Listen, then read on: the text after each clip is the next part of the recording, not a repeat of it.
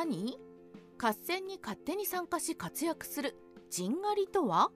戦国時代というと身分関係なく全てが実力次第であり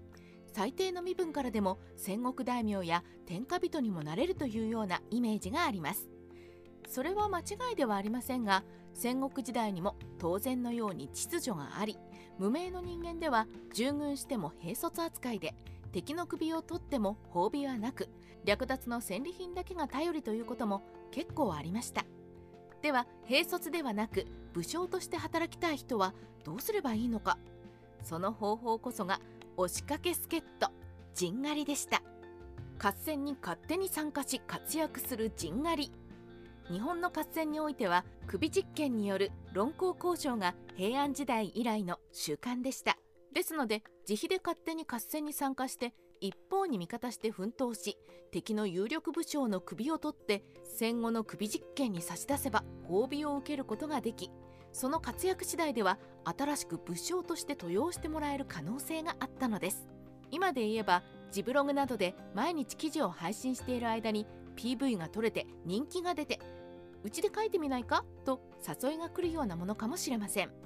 しかし陣狩りはあくまでも勝手に参加したものなので必ず恩賞や登用につながるとは限りませんでした。その場合には全て自腹で参加するのですから骨折り損のくたびれ儲けに終わるのです。本当は恩賞ではなく感情が欲しかった。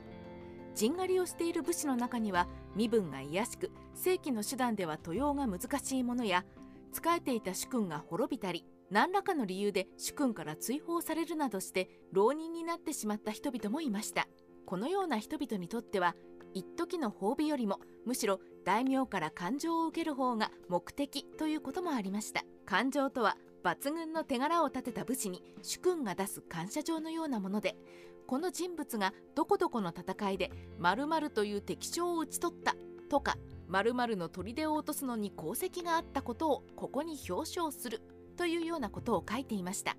人材の移動が激しかった戦国時代には感情は今でいう履歴書の代わりになり特に名のある大名や武将からの感情は弛緩する上での大きな武器になります。名高き大名が保証しているのだから採用してもいいだろうという判断の目安なのです。どこまでも上を目指す実力と向上心のある武士は合戦で大手柄を挙げては感情を受け取りそれをもとによりランクの高い主君に仕官するということを繰り返していました感情と陣狩りで出世した。東堂高虎と前田利家。究極のフリーランスである陣狩りで成功したケースは運も実力も必要で多いとは言えませんが破格の大出世を遂げたケースもあります。それが後に移設藩32万石の大名になった東堂高虎と加賀100万石の前田家の祖になった前田利家でした。東堂高虎は近江の国犬上郡東堂村の土豪の家に生まれた武士でしたが父の代には家は没落していて事実上は足軽同然の身分に落ちていました。高虎はそんな状況で一年発起し最初は足軽として浅井長政に仕官して手柄を立て長政から感情を受け取ることに成功しています。ところがその浅井長政は間もなく織田信長によって滅ぼされて高虎は浪人に逆戻りその後も浅井の旧臣篤治貞行や同じく家臣で磯野和正の家臣として仕えた後に近江を去り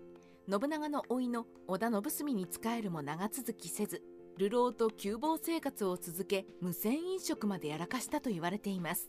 しかしその後羽柴秀吉の弟羽柴秀長に300石で仕えた頃から運が向き始め天正9年には田島の怒号を討伐して3000石を受けて鉄砲隊長となりその後も中国攻め静ヶ岳の戦いで手柄を立てて加増を繰り返し四国攻めの功績で1万石を得て大名となります。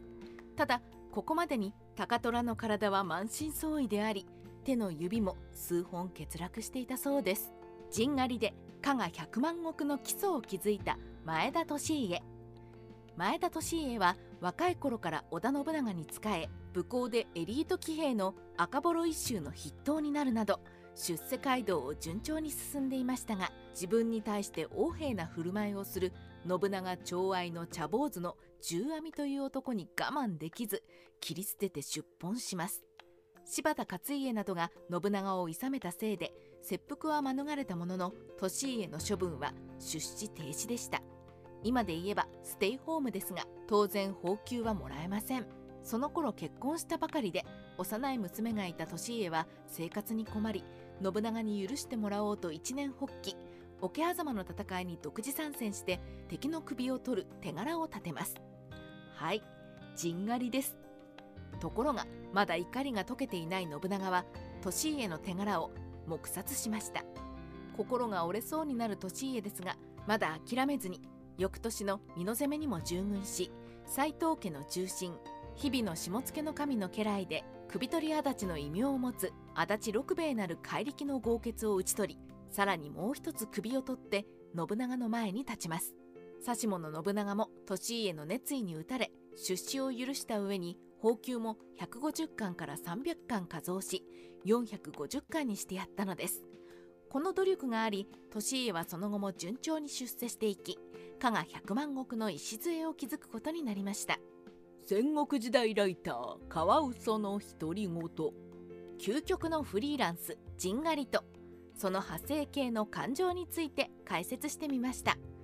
実力主義の戦国時代ですが意外なほどに身分秩序は強固に残っている部分もあり騎兵に付き従う小物などは合戦に参加しようとすると差し出がましい真似をするなと叱られることさえありました